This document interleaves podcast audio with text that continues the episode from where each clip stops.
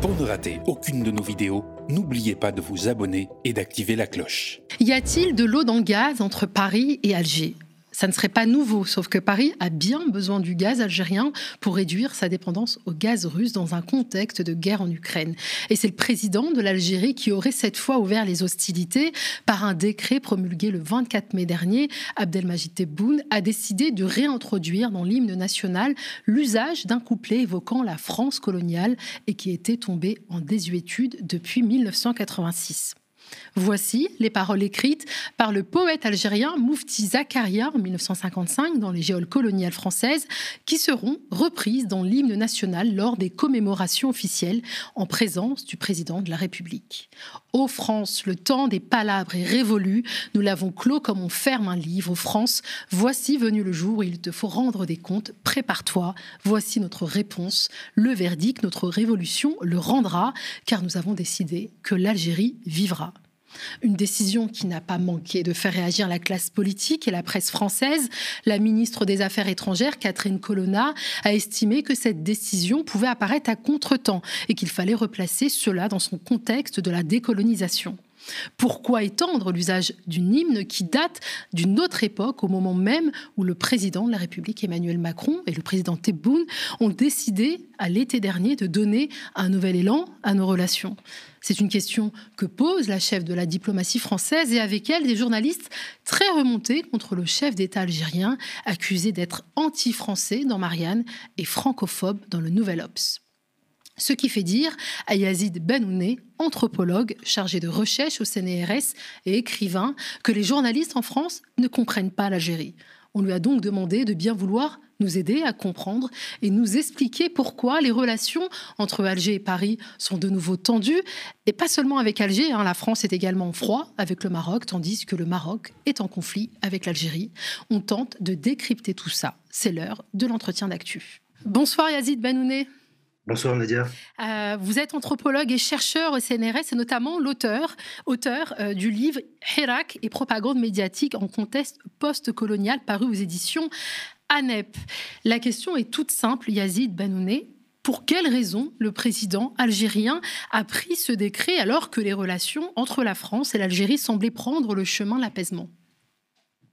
Alors oui, euh, pour quelle raison? D'abord, pour il faut situer les choses dans leur contexte. Hein. Le décret qui a été mis en, qui a été euh, mis en place le 21 mai 2023. Le 24 mai dernier, oui. Le décret a été promulgué le 24 mai dernier. Il a été promulgué le 24 mai. Et, euh, et donc un, décret qui intervient en fait quelques jours après une polémique importante qui a eu lieu en Algérie, qui a fait euh, beaucoup de remous auprès de la classe politique, notamment le Conseil le président du Conseil du Sénat, Koudjil, qui était intervenu à ce propos. C'est euh, la résolution du Parlement européen euh, qui date du 11 mai 2023, euh, donc une dizaine de jours avant la décision de, du décret concernant la, l'hymne national. Donc déjà, l'hymne national, pour préciser, était déjà exécuté, en tout cas le, couplet où, la France est mentionnée était déjà exécuté à certaines occasions, mais à de plus rares occasions.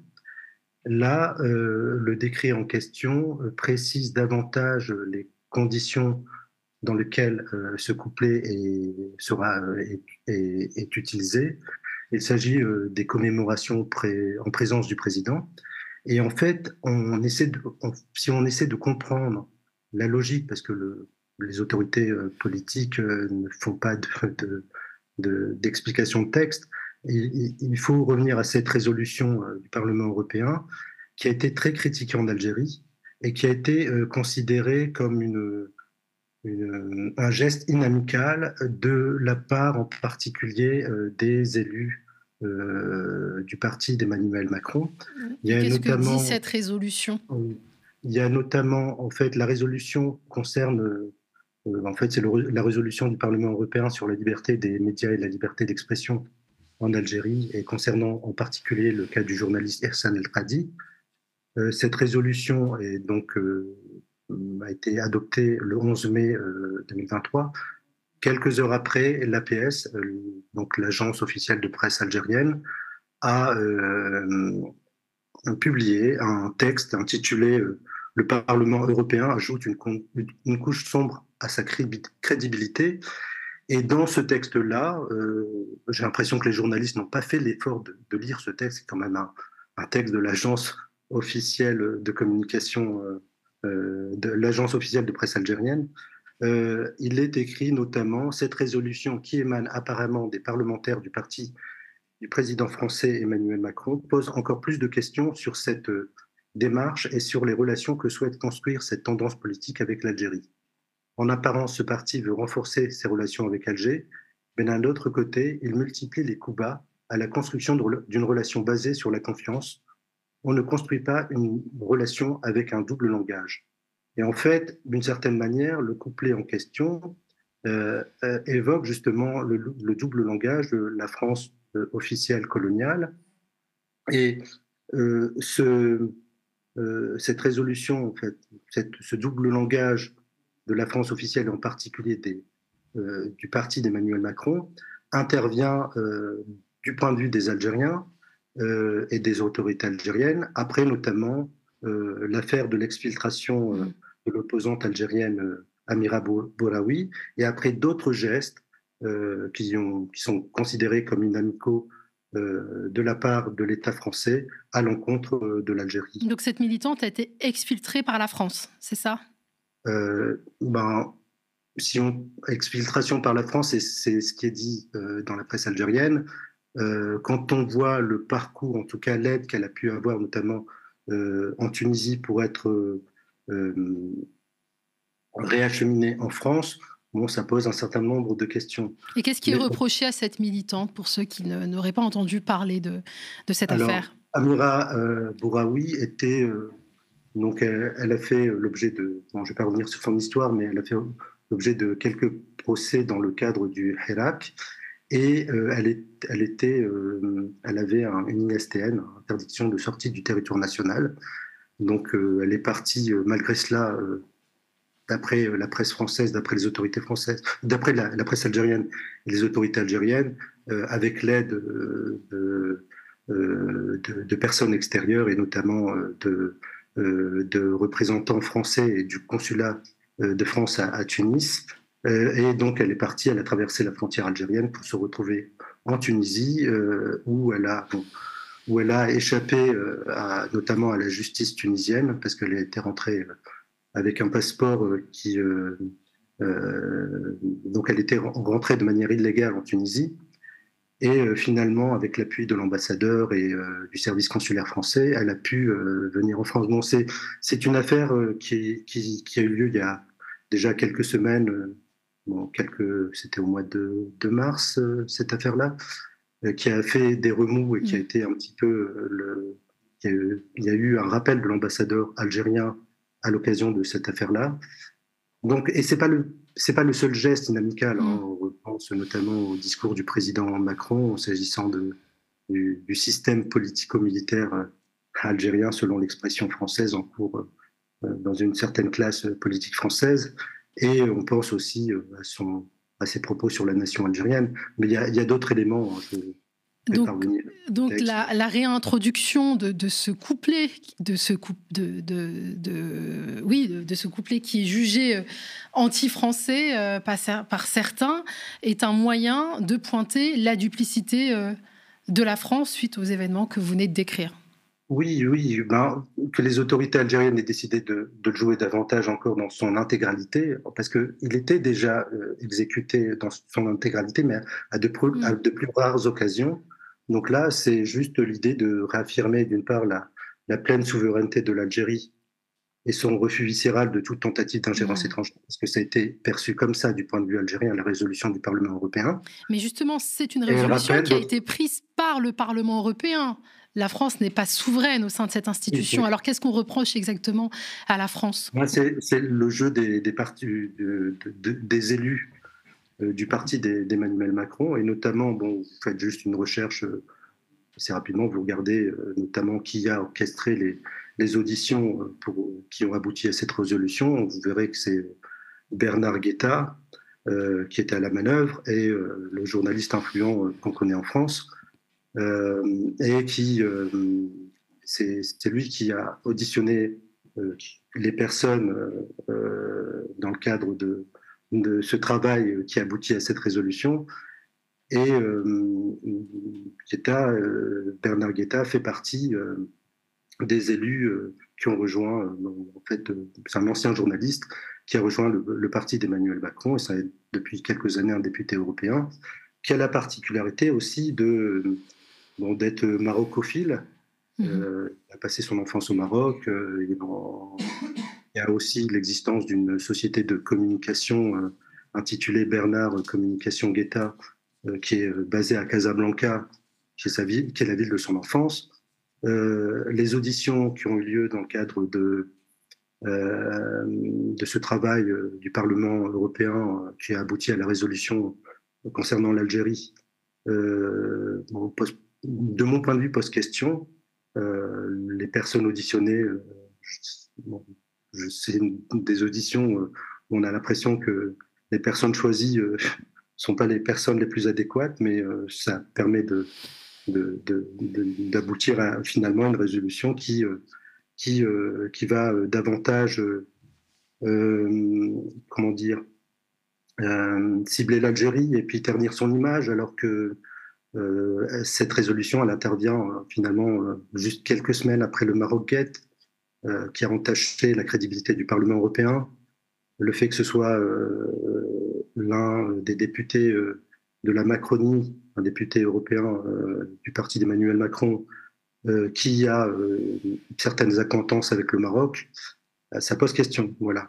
Donc, c'est ce double, voilà, c'est le dernier élément en date qui a amené mm. à la fois, à, de mon point de vue, à l'introduction de, de, ce nouveau couplet, en tout cas à, ce nouveau décret qui précise les conditions dans lesquelles l'hymne national est joué dans son intégralité, mais c'est ce qui explique, de mon point de vue également, euh, le fait que la visite euh, d'État que devait faire euh, Abdelmajid Tebboune en, France a été reportée s'inédiée. Parce qu'elle devait déjà avoir lieu bien avant. Il y avait déjà une, une, discussion pour une première date qui devait se faire au mois de mars, si je ne me trompe pas, ensuite au mois de mai. Et finalement, il n'est plus question de cette visite d'État. Et pourtant, on se souvient de la, visite d'Emmanuel Macron hein, l'été dernier euh, euh, en Algérie. Euh, il avait quand même donné des, gages, en tout cas montré une volonté de vouloir réconcilier les deux pays. D'ailleurs, on peut peut-être regarder quelques images de ce bain de foule d'Emmanuel Macron qui s'est pas forcément très bien passé.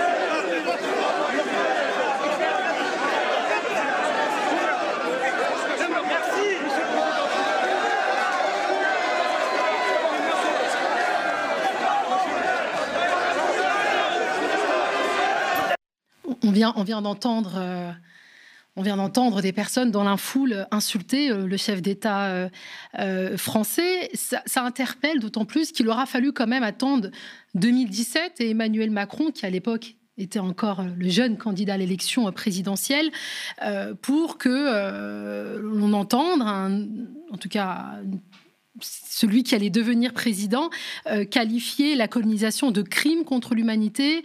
Il a lancé trois ans plus tard une mission sur la mémoire de la colonisation et la guerre d'Algérie. Euh, lors de son discours sur les séparatismes d'octobre euh, dernier, il a évoqué les traumatismes du passé colonial et que la France n'a toujours pas réglé. Il a même parlé de la nécessité pour la France de présenter des excuses. Aucun président n'est allé euh, aussi loin euh, qu'Emmanuel Macron. Et, et, pourtant, on le voit vraiment presque pris en étau par les Algériens lors de cette, lors de cette visite. Comment l'expliquer? Qu'est-ce qu'on lui reproche exactement à Emmanuel Macron?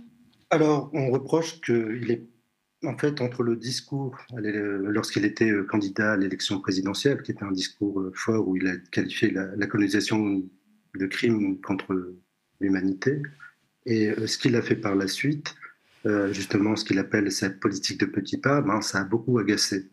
parce mmh. que c'est, on avait l'impression que le, candidat, le, candidat était en avance sur le, président Emmanuel Macron. Donc euh, il y a effectivement euh, ces petites phrases, ces gestes dynamicaux que j'ai mentionnés, mmh. qui sont intervenus entre-temps également. Et puis il y a aussi euh, ce qui se passe s'agissant de la position de la France au Sahara occidental, mmh. parce que c'est bien beau de dire que la colonisation est un crime contre l'humanité, mais quand la France, en tout cas l'État français, appuie d'une certaine manière en tout cas, euh, la, le, processus de colonisation qui a, qui a, lieu au Sahara occidental, bon, ça pose question en Algérie. Mais la à France, à, ce jour, elle refuse de reconnaître la, la, marocanité euh, du Sahara occidental, là où l'Espagne l'a fait. Oui, elle le refuse pour le moment, mais euh, par exemple, le 1er mars 2019, il y a une délégation de la Chambre française de commerce et d'industrie qui s'est installée à Dakhla, donc dans les territoires euh, sous occupation marocaine du Sahara occidental. Euh, il y a euh, le 8 avril 2021 une antenne de la République en marche qui s'est aussi installée à, à. Il y a eu des accords de l'IRD qui incluaient notamment des parties, des, des, accords de coopération avec le Maroc qui incluaient notamment des parties du Sahara occidental euh, occupées par le Maroc. Donc euh, il y a quand même des éléments euh, que, en tout cas, que la, que la presse, en tout cas algérienne, mentionne et qui n'est pas du tout mentionné hmm. dans la presse. Encore un double discours.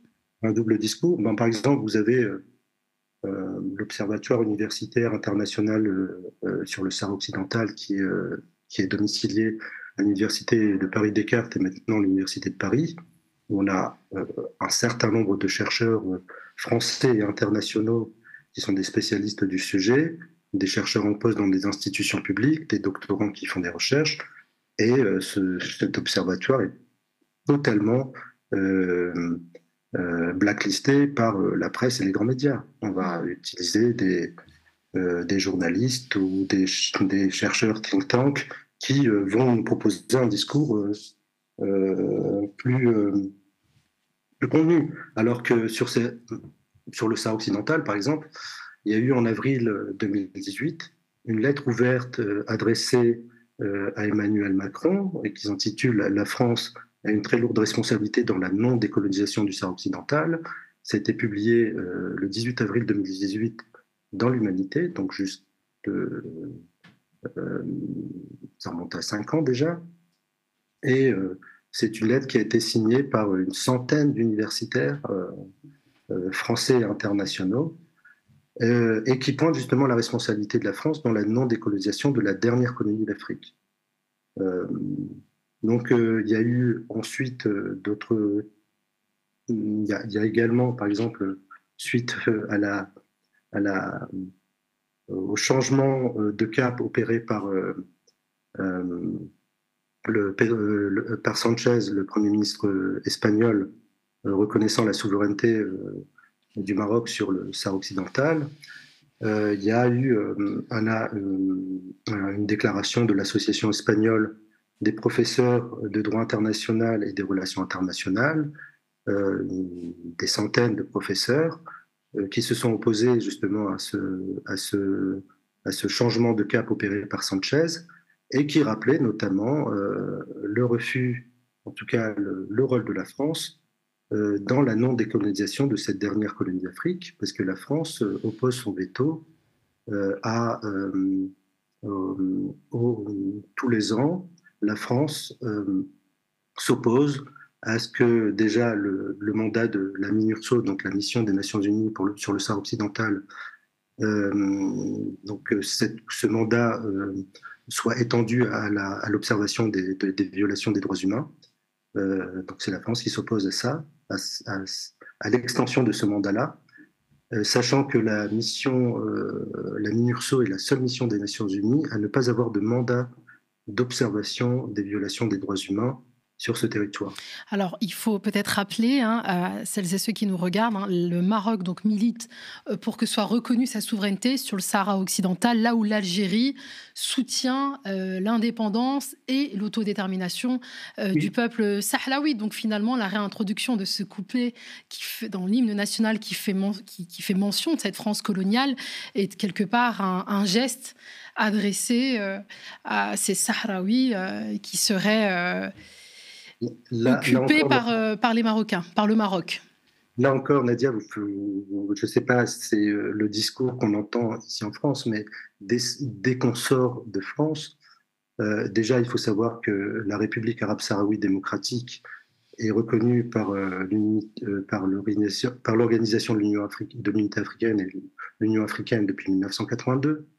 Donc c'est un État reconnu par la majorité des pays africains depuis 1982, donc il n'est pas soutenu que par l'Algérie. Euh, du point de vue du droit international, euh, c'est un territoire qui doit faire l'objet d'un processus de, décolonisation et depuis 1991, un référendum euh, d'autodétermination devait être mis en place. Bon, le Sahara occidental, la question du Sahara occidental, c'est le trou noir, en tout cas de la presse et des médias en France. Euh, tout est fait pour ne pas en parler.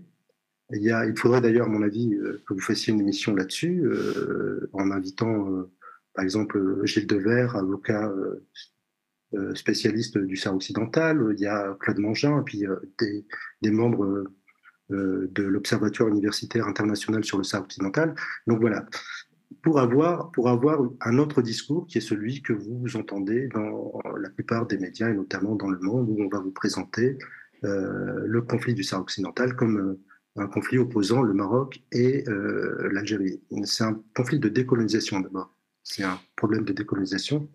Et d'ailleurs, lorsque vous regardez donc l'ensemble des déclarations faites par les scientifiques, alors je parle déjà de la tribune du 18 avril, 18 avril 2018 dans l'Humanité, je parle également euh, de la déclaration de l'Association espagnole des professeurs de droit international et de relations internationales. Je parle encore de, par exemple, des, arrêtés de, la Cour de justice concernant euh, la pêche et euh, d'autres activités commerciales avec l'Europe et qui concernent le Sahara occidental. Donc c'est 29 avril, 29 septembre 2021, si je me souviens bien de la date. Euh, L'Algérie n'apparaît pas. Euh, c'est euh, le Polisario qui est la partie plaignante. Et en face de lui, il a l'Union européenne représentée par la France et l'Espagne dans un cas, et simplement la France. Et en supplétif, il y a derrière le Maroc. Donc c'est le, discours, le narratif qu'on vous présente le Sahara occidental comme une question opposant, une question, un conflit de territoire opposant l'Algérie et le Maroc est un discours trompeur. Euh, donc, euh, je, vous je vous enjoins à organiser sans doute une, une, une émission là-dessus parce que c'est vraiment un sujet euh, mhm. important. C'est aussi un, un scandale dans la, lequel la France est impliquée, la France officielle, je veux dire, parce que c'est c'est la dernière colonie d'Afrique. On a un problème relatif au droit international sur ce sujet-là. Euh, ça pose aussi euh, beaucoup de questions relatives au respect des droits humains, parce qu'on a une population occupée qui euh, subit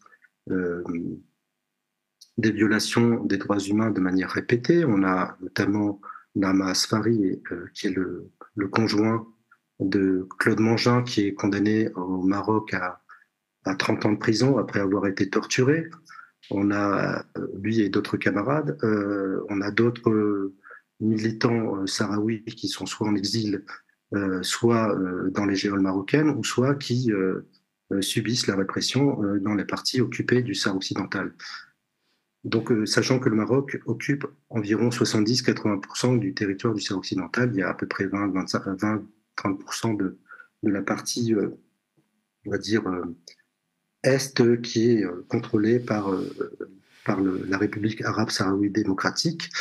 Et euh, la guerre a repris, euh, c'est une guerre de basse intensité qui a repris euh, depuis novembre 2020, qui a déjà fait aussi des victimes civiles algériennes et sahraouis. Vous avez raison, on aura l'occasion de revenir hein, sur la question du Sahara occidental dans une autre émission. Pour revenir à la réintroduction de ce couplet euh, qui fait mention de la France coloniale dans, l'hymne national. Euh, beaucoup y voient une façon pour le régime algérien euh, d'ériger la rente mémorielle en système pour mieux s'absoudre de toute autocritique. Hein, d'ailleurs, Emmanuel Macron avait même, c'était le 2 octobre 2021, c'était courant octobre 2021 qu'Emmanuel Macron avait affirmé devant des jeunes que l'Algérie, après son indépendance, s'était construite sur une rente mémoriel entretenu par le système politico-militaire. Euh, qu'est-ce que vous avez envie de répondre à, ça, me fait sourire, ça, me fait sourire. Je ne sais pas ce que ça veut dire, la rente mémorielle. Que l'Algérie commémore sa guerre de libération nationale, c'est normal. La France commémore aussi d'autres événements euh, importants de son histoire. Donc, euh, je ne sais pas ce qu'on ce peut reprocher à l'Algérie de, de, célébrer une guerre de décolonisation qu'elle a menée et qu'elle a gagnée. Donc, euh, je ne vois pas où est le problème, si ce n'est à pointer du doigt. Euh, euh, C'est une façon, une façon de dire que le régime algérien chercherait à faire culpabiliser la France pour. Elle ne cherche pas à faire culpabiliser la France, elle, elle essaie juste que la France n'ait pas un double discours je vous ai mentionné, euh, mm. nonobstant la question du Sahara occidental, qui est quand même important du point de vue des Algériens et, euh, des autorités algériennes, euh, je vous ai mentionné un certain nombre de, faits, de gestes inamicaux mm. du point de vue de l'État français, en tout cas vis-à-vis de l'Algérie. Et c'est ça qui crispe au niveau des autorités algériennes, et du coup, voilà, la réintroduction euh, du couplet de Kassaman s'inscrit dans ce contexte-là. Et puis on a aussi euh, la, euh, le report s'inédié de la visite de, Tebboune. Qui finalement, alors on lui reproche ça aussi dans la presse française, hein, Abdelmajid Tebboune aurait préféré aller voir son homologue russe plutôt que la France. il n'a pas préféré. Un russe qui est accusé aussi de coloniser l'Ukraine originellement, originellement euh, la France était prévue avant la visite en, Russie. Mais après, la position, la position euh, euh, du gouvernement algérien sur, sur la Russie est assez claire. D'ailleurs, elle a été énoncée publiquement dans un entretien au Figaro en décembre dernier. C'était Yves Tréhard, si je ne me trompe pas, où expliquait que le président Tebboune, que l'Algérie tient à sa position de non aligné qu'elle n'a pas à se positionner pour, pour ou contre d'un côté ou de l'autre. Et que euh, d'ailleurs, ce, qui ce qui était intéressant, c'est qu'il a, il a euh, pointé assez subtilement le, justement le double, deux, le double jeu d'une certaine manière de la France quand il, euh, il, a évoqué, alors je vais essayer de reprendre la citation exacte pour pas faire défaut à, à, à, la réalité des faits, donc ça, vous pouvez le lire dans l'entretien du Figaro. Hein, c'était en décembre dernier, si je ne me trompe pas, avec Yves Tréhard. Donc euh, il, le président Tebboune a dit euh, à propos de, ce qui se passait en Russie et en Ukraine, je n'approuve ni ne condamne l'opération russe en Ukraine. L'Algérie est un pays non aligné et je tiens au respect de cette philosophie. Et, il a présidé juste après, il serait bon que l'ONU ne condamne pas uniquement les annexions qui, ont lieu en Europe, Qu'en est-il de l'annexion du Golan par Israël ou du Sahara occidental par le Maroc? Alors là, c'était une formule assez lapidaire qui dénonçait à la fois le double discours, le double langage euh, du Conseil de sécurité de l'ONU implicitement de la France, ainsi que la normalisation entre Israël et le Maroc, qui est, qui est en fait cette normalisation, euh, elle est qualifiée en Algérie d'accord entre colons parce que ça se fait au détriment des droits légitimes des Palestiniens et des Sahraouis. Donc il faut situer ce contexte-là. Il n'y a, pas une préférence pour la Russie. En tout état de cause, s'il n'y avait pas eu ces gestes inamicaux, euh, en tout cas perçus comme ça euh, de, la part de, la, euh, de la part de la France à l'encontre des autorités algériennes et de l'Algérie, il aurait été fort probable que la visite du président algérien se fasse en mm. France avant qu'elle ne se fasse en Algérie, euh, en Russie. D'ailleurs, c'était programmé ainsi. Il devait initialement venir euh, tout au moins en France au mois de mai, mais c'est la résolution du Parlement européen qui a été un petit peu la dernière goutte d'eau mm. euh, par rapport à un certain nombre de, de, de, de, petits voilà, de déclarations, d'actes. Il y a eu aussi la, les, propos, même si ce n'est pas des propos officiels, mais le propos de l'ex, les, les, positions de l'ex-ambassadeur en Algérie, l'ex-ambassadeur de France en Algérie, Xavier Triancourt, qui a eu des propos assez déplaisants à l'encontre de l'Algérie. Vous pouvez les rappeler? Un diplomate euh, où il parle de l'Algérie s'effondre et elle entraînera la, France avec, euh, que tous les Algériens, euh, grosso modo, souhaitent partir du pays. C'est une vision complètement hallucinée, hallucinante de, et ahurissante de l'Algérie. Moi, quand j'ai lu ça, je me dis, ce, cet ex-ambassadeur, il est dans une panique morale et réactionnaire comme j'en ai jamais vu. Donc, donc euh, ça, ça, a quand même, euh, bon, il y a eu, euh, on en a parlé en Algérie. Hein. il suffit, et puis il suffit juste de lire la, ce que ne font pas les journalistes, j'ai l'impression en France. Il suffit juste de lire la presse algérienne et qui pour partie est en français pour comprendre un petit peu les logiques, les ressentis et, et pourquoi, bon voilà, certains, certaines déclarations d'officiels ou de mmh. personnes qui ont été quand même ambassadeurs, c'est pas rien euh, dans Le Figaro, ce texte-là était le, texte de, Driancourt était dans Le Figaro. Les, positions de, euh, récentes, notamment de euh, d'Edouard Philippe concernant l'accord de 1968, il y a un certain nombre de gestes dont on se dit en Algérie, on souffle le chaud et le froid, mais ça vient plutôt du côté français. Est-ce que justement, vous pouvez rappeler aussi ce que prévoient ces accords euh, de, 68 Parce qu'il y a aussi ce problème de visa. Euh, il y aurait 50% de, il y aurait moins de. Alors, on donnerait deux fois moins de visas euh, aux Algériens. C'est aussi un des. Des, des, des, difficultés qui opposent l'Algérie, la France à l'Algérie. Non, alors moi, je ne connais pas trop le contenu des accords de 1968. J'ai lu un petit peu ce qui mm. se dit dans la presse. Bon, c'est juste, bon, c'est défavorable sur certains aspects et favorable notamment concernant l'installation, notamment le regroupement familial. Euh, grosso modo, c'est ce qui me semble ce qu'il mm. faut retenir. Mais euh, ce, que, ce qui me semble, moi j'analyse en tout cas le, ce sont des accords qui ont été revus à plusieurs reprises, ce sont des accords internationaux, donc on ne peut pas unilatéralement décider de, euh, de, les euh, revoir à sa guise. Mais euh, moi, j'observe que c'est un, geste politicien. C'est à l'occasion de, de la, du débat sur l'immigration qui s'annonce. C'est des gestes à l'encontre de la droite et de l'extrême droite euh, voilà, qui, et je pense aussi que c'est c'est en particulier euh, euh, tentative de séduire l'extrême droite qui, bah, qui fondamentalement et même à ses origines c'est construit sur la haine de l'Algérie mmh. indépendante. c'est c'est le cas de l'OS, le groupe terroriste d'extrême droite Charles Bartel. Le, voilà, c'est qui a fait beaucoup, qui a fait couler beaucoup de sang d'Algériens en France dans les années 70. Euh, voilà, c'est un peu cette histoire-là euh, qui. Euh, l'extrême droite, elle est quand même héritière de, mm. de ça, de l'OS et du groupe Charles Martel. Donc, donc il y a, y a, quand même, je crois, vis-à-vis de l'Algérie, une sorte de, de, problème qui ne passe toujours pas, mm.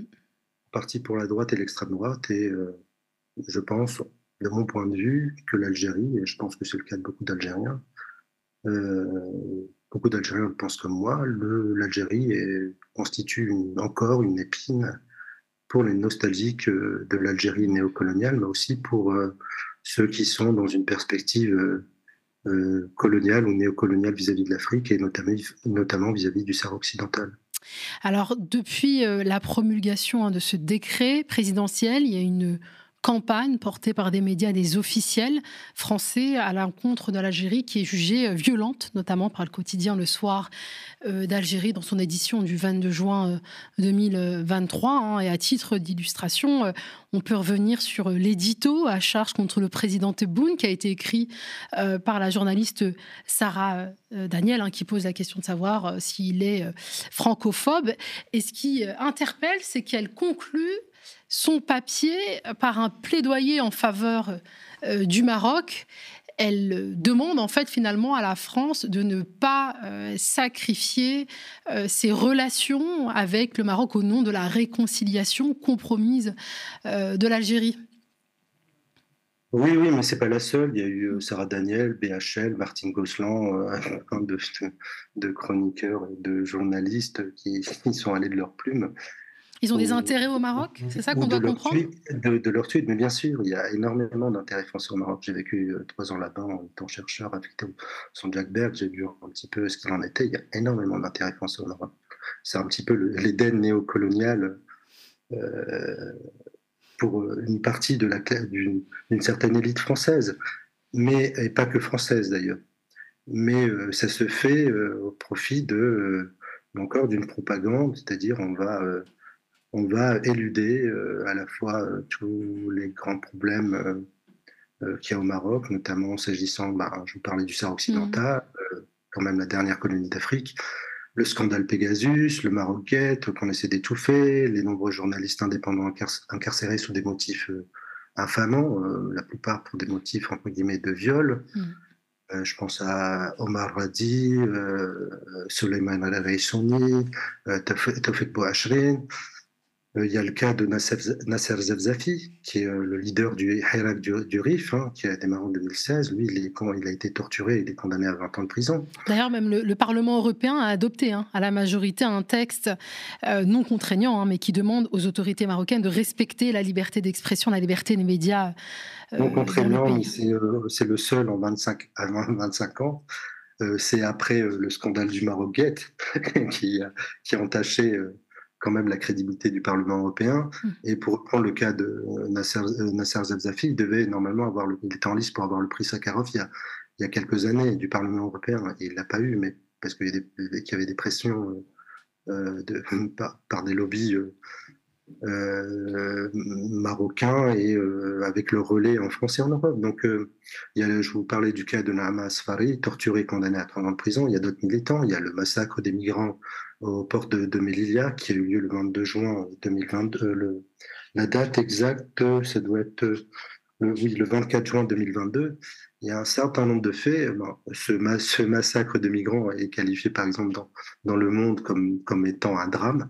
Donc, il y a un certain nombre de faits euh, au Maroc qu'on va atténuer, voire cacher ou éluder, en tout cas en France, parce que, voilà, il y a des intérêts.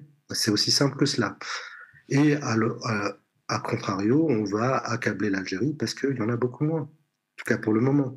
Alors... Euh, le jour, peut-être euh, Bernard-Henri Lévy aura sa piscine, son palais piscine à Timimoun au lieu de l'avoir à Marrakech, peut-être que les choses changeront, mais je dis ça en, euh, en, faisant une petite boutade, mais voilà, le, positionnement de l'Algérie qui est un positionnement fondamentalement anticolonialiste et fondamentalement euh, indépendantiste, bon, ça, ça, ça, ça gêne. Et euh, sur cette euh, idée de. ça gêne notamment des journalistes qui seraient plutôt sionistes ou des figures comme, comme BHL, ce qui explique aussi le ressentiment vis-à-vis de l'Algérie. Oui, bon, je, je, je sais, oui, oui, effectivement, mais juste pour revenir à ce que je voulais dire, j'ai loupé mon point.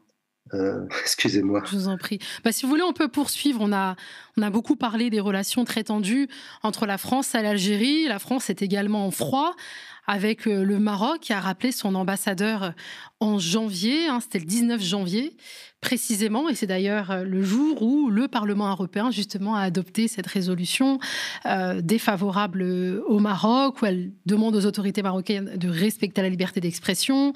les députés européens ont également demandé au Maroc d'accorder un procès équitable aux journalistes emprisonnés dans le pays, Omar Radi, euh, Souleyman Rassouni Taoufik.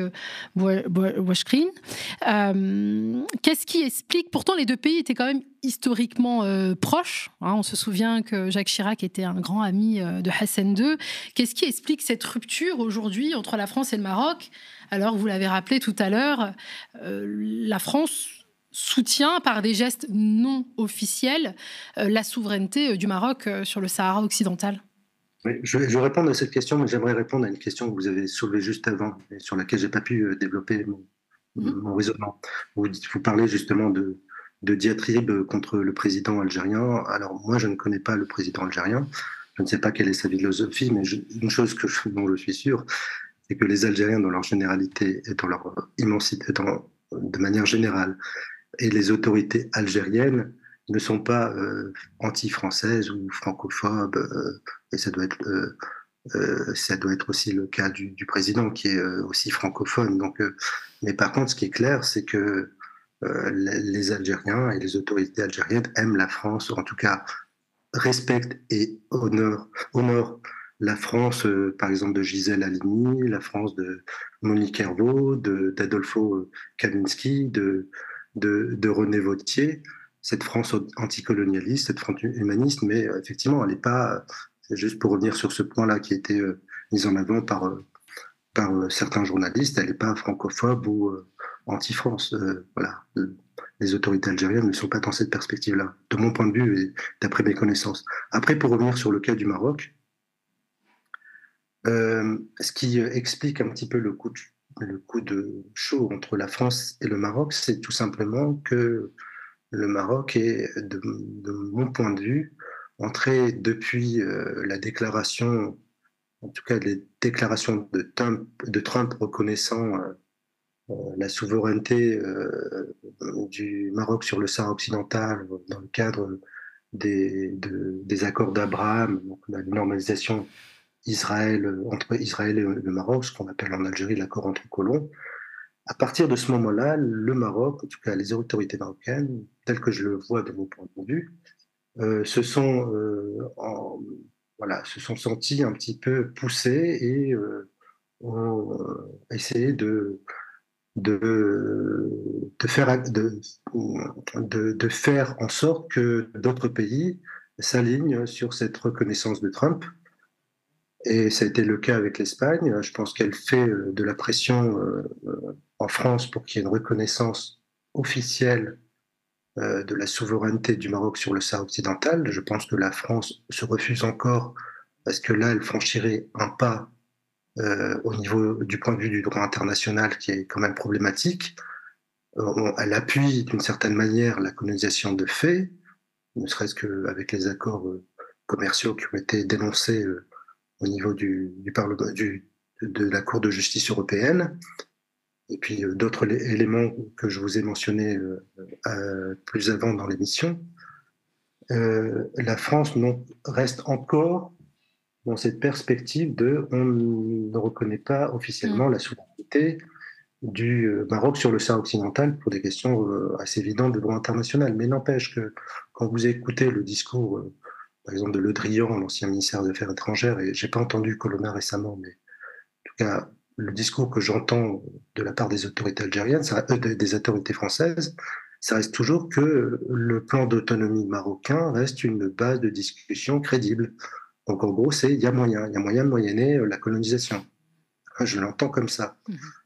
Euh, donc non, moi, ça, de mon point de vue et du point de vue des gens qui ont des principes, ça ne passe pas. Donc il faut que le, que le, que le discours des autorités françaises soit plus franche, soit plus en ligne avec euh, le droit international. Et il faudrait aussi que, ben, que la délégation euh, de la Chambre de commerce d'Arla ben, se retire, qu'il n'y ait pas d'antenne LREM, maintenant Renaissance, à Darla en territoire occupé. Donc voilà, se, les investir de ce processus de colonisation, tout simplement.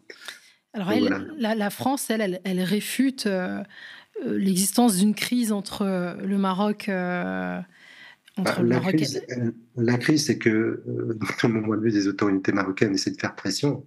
Du coup, euh, elles essaient de, voilà, de, de, faire pression sur les autorités euh, françaises, mais pas simplement à l'encontre des autorités françaises. Il y a un article de Ignacio Sombrero qui est paru récemment, qui est spécialiste des relations Espagne, notamment Espagne-Maghreb Espagne-Maroc en particulier, euh, bon, euh, c'est pareil pour l'Espagne. Il y a aussi des, pressions de la part du, euh, du Maroc pour qu'il y ait non seulement la reconnaissance, elle a déjà eu de Sanchez, mais pour d'autres, notamment vis-à-vis de Melilla, vis-à-vis d'autres d'autres territoires qu'elle considère comme relevant de sa souveraineté. En tout cas, s'il n'y a pas... Le, texte d'Ignacio Sombrero qui est paru récemment. Oui, s'il n'y a pas de, de crise avec Rabat, euh, la perspective annoncée d'une visite d'État d'Emmanuel Macron dans euh, le royaume chérifien paraît euh, s'éloigner. Alors s'agissant des tensions maintenant entre l'Algérie et le Maroc, hein, ces tensions semblent grandissantes, hein, ce qui fait dire à la politologue Khadija Mohsen Sinan qu'une guerre au Maghreb est possible. Est-ce que vous partagez sa, grille d'analyse, sa lecture euh, Déjà, quand on fait une, bon, vous savez, hein, quand vous faites une lecture de texte, vous essayez de savoir euh, qui est l'auteur, euh, le contexte de publication et puis ce qui est dit.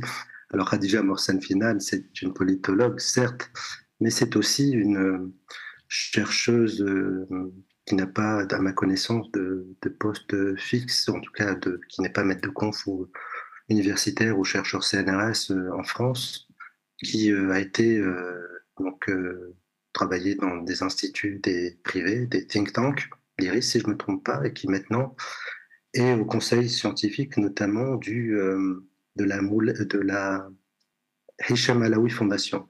c'est la fondation qui a été créée par le cousin du roi Mohamed VI, du roi du Maroc. Donc, juste pour situer, Hicham Alaoui, donc lui, la souveraineté du Maroc sur le Sahara occidental, il est pour. Euh, donc, euh, Khadija Morsen Final, les discours qu'elle a dans ses articles euh, sont des discours assez convenus pour la doxa française. ce qu'elle raconte, bon, elle est dans ce, toujours dans ce, discours entre conflit entre l'Algérie et le Maroc. Euh, c'est pas du tout ce que disent les, chercheurs, bah, par exemple les chercheurs de l'Observatoire universitaire international sur le Sahara occidental, euh, c'est pas la même grille de lecture qu'on a. Euh, et c'est de nombreux chercheurs hein, dans des institutions publiques en France et à l'international. C'est pas la lecture, euh, quand vous lisez la tribune du 18 avril 2021, qui a été publié 18 avril 2018, qui a été publié dans l'Humanité. Bon, c'est pas la même lecture. Euh, ce que je vous ai dit tout à l'heure s'agissant de la déclaration de l'Association espagnole des professeurs de droit international et des relations euh, internationales, pareil, l'Algérie n'est pas mentionnée, c'est juste un problème de décolonisation qui implique à la fois l'Espagne, l'ancienne puissance administrante, le Maroc, qui est la puissance occupante, et la France qui appuie par derrière le Maroc. Khadija Morsen Finan, donc, elle est, est là pour euh, faire le job, entre guillemets, de de donner une petite caution scientifique à, euh, à ce discours euh, présentant euh, la question du Sahara occidental comme un conflit de territoire entre le Maroc et l'Algérie. Et ce qui est intéressant dans son dernier texte. Ce qui est publié dans le Figaro, l'article, son entretien dans le Figaro ça commence par une belle histoire d'amour, on parle de, sentiments blessés. De... Bon, c'est un peu marrant pour une politologue, ça m'a fait sourire. Mais elle ne parle pas du contexte politique euh, d'ensemble. Le contexte politique d'ensemble, c'est le euh, contexte de colonisation, d'une décolonisation entravée euh, du fait de l'occupation du Maroc sur le Sahara occidental, du fait de l'appui par derrière de la France, du fait de, du veto que la France oppose au Conseil de sécurité de l'ONU s'agissant de, de la MINURSO et de son mandat. Il y a, donc voilà. Donc, euh, et euh, pour vous dire, euh, si je m'aligne sur sa position, en fait, pour être exact, la guerre a déjà commencé. je vous l'ai dit tout à l'heure, mais c'est pas une guerre directe entre l'Algérie et le Maroc.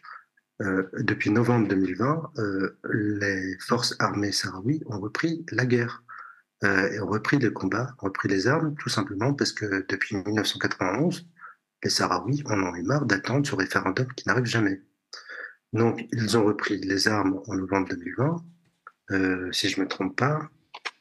Euh, la déclaration de, Trump euh, sur la souveraineté du, du sur le Sahara occidental date de décembre 2020. Il y a eu déjà des victimes civiles. Hein, on a publié avec euh, quelques collègues un texte qui est paru euh, dans le, journal L'Humanité euh, qui date du 12 décembre 2021, qui s'intitule Algérie-Maroc, la guerre ou le droit, où on montre que en fait cette guerre a déjà commencé d'une certaine manière parce qu'il y a déjà eu des victimes civiles sahraouis mais aussi algériennes. Il y a eu trois commerçants civils algériens qui ont été tués par des drones, si je me souviens bien, le 1er novembre 2021 déjà. Donc, donc, et puis, c'est une date quand même symbolique pour l'Algérie, le 1er novembre, c'est le déclenchement de la guerre de libération nationale. C'est une fête nationale en Algérie. Pour le moment, l'Algérie ne, ne réagit pas militairement. Euh, elle a réagi euh, euh,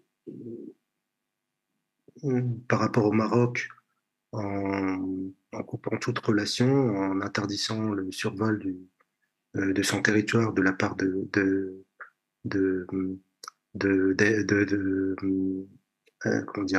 d'avions en provenance du Maroc. Il y a un certain nombre de rétorsions économiques qui ont été aussi faites à l'adresse de l'Espagne suite euh, à son alignement sur le, concernant la, souveraineté du Sahara occidental, la souveraineté marocaine sur le Sahara occidental. Euh, L'Algérie attend et se prépare, mais pas pour entrer en guerre, parce que, mais elle est quand même assez euh, soucieuse de ce rapprochement militaire qui s'opère entre le Maroc et, et, Israël, et notamment une base militaire qui qui est en voie de, je sais pas, je pense qu'elle est même euh, déjà euh, opérationnelle, qui a été euh, mise en place du côté de Nador, donc à quelques encablures de, la frontière algérienne. Israël appuie le Maroc et les forces armées marocaines dans son combat contre les forces sahraouis. Elle l'appuie militairement, c'est ça? Elle fournit des armes? Fournit des armes et fournit de la, de la technologie de la technologie. Donc euh, ça, on n'en parle pas trop en France, mais euh, voilà, en France, en Algérie, mais aussi dans dans d'autres euh, par d'autres canaux, il y a des informations qui circulent, notamment à l'international. Et donc voilà, donc la situation, elle est pour le moment, on va dire, en stand-by. Hmm. Tout dépendra de de ce qui se passera dans les prochaines semaines mais, ou dans les prochains mois. Mais là-dessus, je ne pourrais pas vous dire, euh, voilà, je ne suis pas devant. Euh, j'espère qu'il n'y aura pas. Euh, que la chose pourra être réglée du point de vue du droit international. Parce que, en fait, si, la, si on en arrive là, c'est justement parce que le, le droit international n'a pas été respecté et il n'est pas respecté depuis 1975 et au moins depuis 1991 le référendum d'autodétermination, euh, bon, ça fait quand même plus de 30 ans qu'il devait avoir lieu. Mm. Et puis après, la position de l'Algérie, c'est la position de... Vous savez, en 1963 et 1964, il y a eu les accords d'Addis Abeba et puis ensuite les accords du Caire. Euh, il y a deux choses qui sont sorties de ces accords-là, notamment s'agissant du processus de décolonisation. D'une part, euh, les pays, euh, d'une part, l'idée, l'idée principale, c'était de garder des frontières issues de la, colonisation, sans quoi ça allait être la guerre dans toute l'Afrique. Donc, théoriquement, le Sahara occidental devait être voilà, un territoire autonome. Et le deuxième point, c'est les pays qui ont obtenu leur indépendance devaient appuyer les mouvements de décolonisation. C'est ce qu'a fait l'Algérie euh, en appuyant le, Front Polisario en 1900, qui s'est créé en 1973 d'abord pour euh, combattre l'Espagne, pour accéder à l'indépendance, avec les accords de Madrid de 1975, euh, qui ont été faits entre l'Espagne, le Maroc et, et la Mauritanie. L'Espagne a autorisé le Maroc et la Mauritanie de prendre une partie, chacune une partie, du territoire en échange d'une certaine coopération économique par rapport aux ressources naturelles euh, du territoire. Donc euh, finalement, le Front Polisario s'est retrouvé en guerre par la suite, d'abord contre l'Espagne, ensuite contre euh, la Mauritanie et le Maroc. La Mauritanie s'est retirée quelques années après. en 1976, entre-temps, en 1976, le Front Polisario a déclaré euh, elle a proclamé euh, la République arabe sahraoui démocratique, qui a été reconnue par l'Union africaine en 1982. Euh, et depuis, en fait, il y a une guerre latente qui, qui s'est déroulée entre le Maroc et le Front Polisario entre 1975 et 1991. Il y a eu le cessez-le-feu en 1991 qui devait aboutir sur un référendum d'autodétermination. C'est ça le processus de décolonisation. Ce référendum n'a toujours pas eu lieu. On est en 2023. Donc, euh, euh, voilà, c'est euh, ce contexte-là qui explique les tensions et qui explique aussi la reprise des armes des Sahraouis et les tensions qui, qui existent actuellement dans la région parce qu'il y, a un autre, y a un autre acteur qui est, qui est venu appuyer le Maroc dans son processus de colonisation, c'est Israël. Et ça, en Algérie, et ça, en Algérie, c'est très très mal vu. Me rappelle qu'il n'y a pas d'ambassade israélienne en Algérie. Oui, il n'y a pas d'ambassade israélienne en Algérie, d'une part, mais euh, l'Algérie, euh, par exemple, a toujours soutenu la cause palestinienne. En 1974, euh, si je ne me trompe pas de date, c'est lorsque Boumediene était président et Bouteflika ministre des Affaires étrangères, c'est à ce moment-là euh, Bouteflika était le président de la session de l'ONU à ce moment-là. C'est lui qui a fait venir euh, Yasser Arafat à l'époque. C'est à partir de ce moment-là que la Palestine a commencé à être membre observateur, un des membres observateurs de l'ONU. Euh, en 1988, euh, la Palestine a été déclarée État à Alger. Donc la déclaration de, de, de l'État palestinien, s'est faite à Alger en 1988.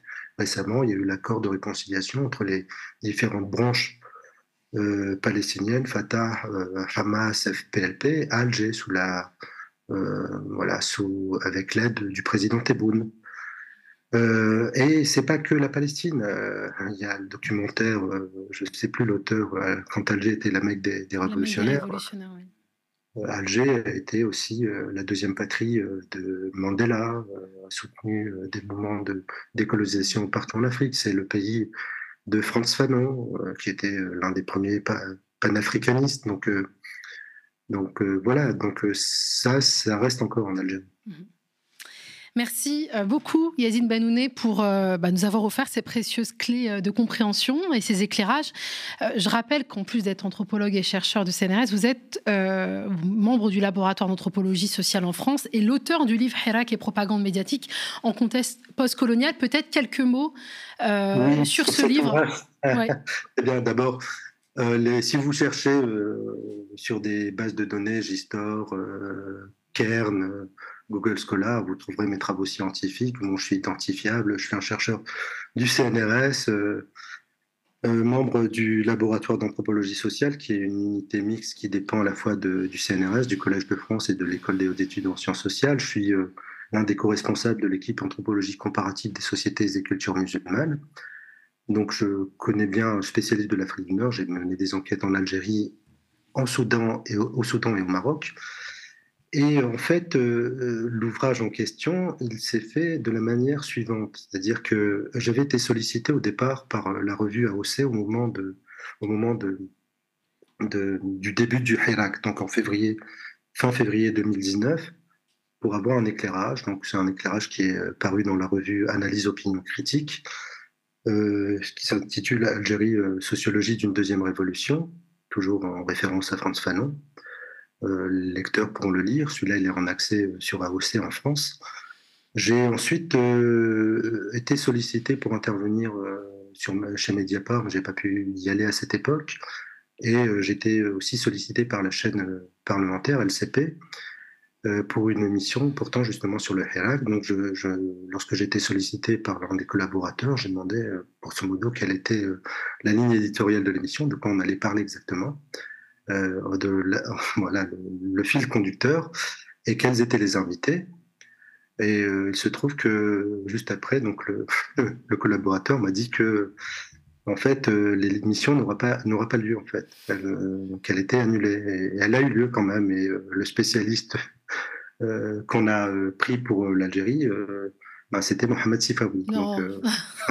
c'est quelqu'un qui n'a aucune publication scientifique, où on connaît le personnage. En plus, il est pris dans, dans, le, dans le scandale des affaires du, de la, du, du, fonds Marianne. Euh, bon, c'est aussi un journaliste qui, euh, qui a pu, qui a pu euh, dire. c'est un escroc, on peut aller droit au but. Hein, Qui a pu dire publiquement que l'Algérie était le pays le plus raciste du monde. Hein, ça, c'est vérifiable peu quand cherche. Donc, il donne des gages du point de vue de l'expuissance coloniale. Et, ce qui n'est pas mon cas. je suis un chercheur un peu plus critique qui cite mes sources et qui, qui aussi qui s'intéresse aussi à l'analyse critique des médias. Donc, du coup, j'ai publié un petit texte dans AOC qui s'appelle Système, caste, clan, ruse, analyse, l'aporie, aporie de, de, de l'analyse médiatique. C'était justement sur cet événement-là où il était question justement de. L'intitulé de l'émission, c'était euh, il, euh, il, voulait euh, la, les élections sans Bouteflika, ils auront finalement Bouteflika sans les élections. Et puis ça n'a pas arrêté de discuter de la ruse, du régime, du clan, de, de des stratagèmes, tout ça sans, sans, même expliquer que en fait l'élection elle pouvait plus avoir lieu parce que tous les partis s'étaient retirés du processus électoral. Donc, du coup, il n'y a, a, pas d'élection possible. Donc, j'explique ça. Ensuite, il y avait un autre texte que je devais euh, proposer à OC, mais aussi euh, au journal Le Monde et au quotidien Libération, si je me trompe, si je me trompe pas, peut-être même à l'Humanité, qui s'intitulait Algérie vers une, vers une révolution des œillets, où j'expliquais qu'en fait, l'armée n'allait pas prendre le pouvoir, qu'elle allait accompagner le processus et qu'il euh, y aurait une transition démocratique. Et ce texte-là a été refusé par tous ces, par, euh, par tous ces journaux et il a été publié dans le journal algérien Le Soir d'Algérie. Mm. Juste, euh, il a été publié juste deux jours avant que le général à l'époque, Gaïd Salah, se prononce en faveur de l'article 102 de la Constitution qui stipule que le président, encore en raison de sa maladie ou d'un empêchement, donc on doit mettre en place euh, des élections présidentielles. Euh, alors, il s'est prononcé à ce moment-là parce que la situation était tendue. C'est-à-dire qu'à l'époque, c'était euh, les manifestants demandaient le, comment ça, que, le, que les trois B, Belaïs, donc déjà Bedoui, le Premier ministre, Ben Salah, le président du Sénat, et Belaïs, le président du Conseil constitutionnel, dégagent. Donc il n'y avait plus aucune structure institutionnelle, si ce n'est l'armée, pour euh, garantir un petit peu de stabilité institutionnelle. Donc finalement, il y a eu quand même des élections euh, présidentielles, constitutionnelles, avec un retour euh, à deux mandats maximum pour le président. Il faut vous rappeler que le Hirak d'Algérie a eu lieu en, raison de la tentative de cinquième mandat de Bouteflika. Donc, ce texte-là, en gros, ce texte-là, pour faire bref, il a été refusé en France. D'autres textes, pourtant documentés et détaillés, ont été refusés en France euh, parce que ça ne correspondait pas à la doxa, quoi. Donc ça, c'est que c'est le régime politico-militaire et que finalement le Hirak, il a été réprimé en Algérie, euh, alors que finalement il y a quand même eu un nouveau président, de nouvelles élections, que euh, les anciens responsables et même des anciens oligarques en Algérie sont actuellement en prison, alors que par mesure juste à titre de comparaison, le premier Hirak qui a eu lieu en, Afrique du Nord, c'est le Hirak du Rif en 2016. À l'époque, euh, suite à la suite à la mort du, mm. du poissonnier Marcel Féchré. Et à l'époque, euh, les manifestants du RIF, hein, il y avait plein de, il y avait une colère sociale qui montait, euh, ont demandé le limogeage du, euh, du ministre de la Pêche. Et en fait, ce ministre de la Pêche a eu par la suite son portefeuille ministériel augmenté, et ensuite il est devenu Premier ministre, c'est-à-dire Aziz Akhnouch. Il s'appelle Aziz Akhnouch. Donc voilà, et euh, il y a eu plein de répression, et malgré ça, le, Maroc, pas de souci. Donc voilà, c'est donc du coup en fait toutes ces analyses critiques que j'ai que j'ai pu euh, euh, écrire et que j'ai pas publié, publier en France, je les ai publiées en Algérie dans différents dans différents journaux. Pourtant, je suis chercheur en poste en France, hein, mais on préfère les escrocs du style Mohamed Sifawi. Euh, c'est mieux. Ou alors l'autre, Kader Abdelrahim, qui lui, euh, il a une plainte à son encontre euh, parce qu'il a assisté à, des forums internationaux au Sahara occidental, notamment le dernier en décembre 2022, en, mettant le nom de l'Algérie en avant. Voilà, il y a c'est aussi une autre personne, j'en parlerai plus tard peut-être.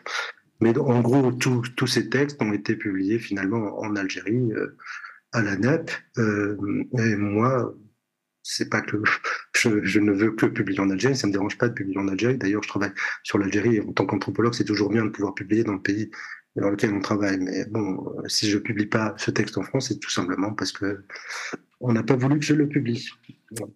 La France, c'est. voulu que je publie euh, ce texte en, France. Vision à géométrie variable de la liberté d'expression et de la liberté de la presse. Merci beaucoup, Yazid. C'est pas faute d'avoir quelques qualités, et notamment d'être chercheur d'une institution publique. Euh, voilà, identifiable et qui a quelques connaissances. Chercheur au CNRS, hein, je le rappelle, est membre du laboratoire d'anthropologie sociale en France.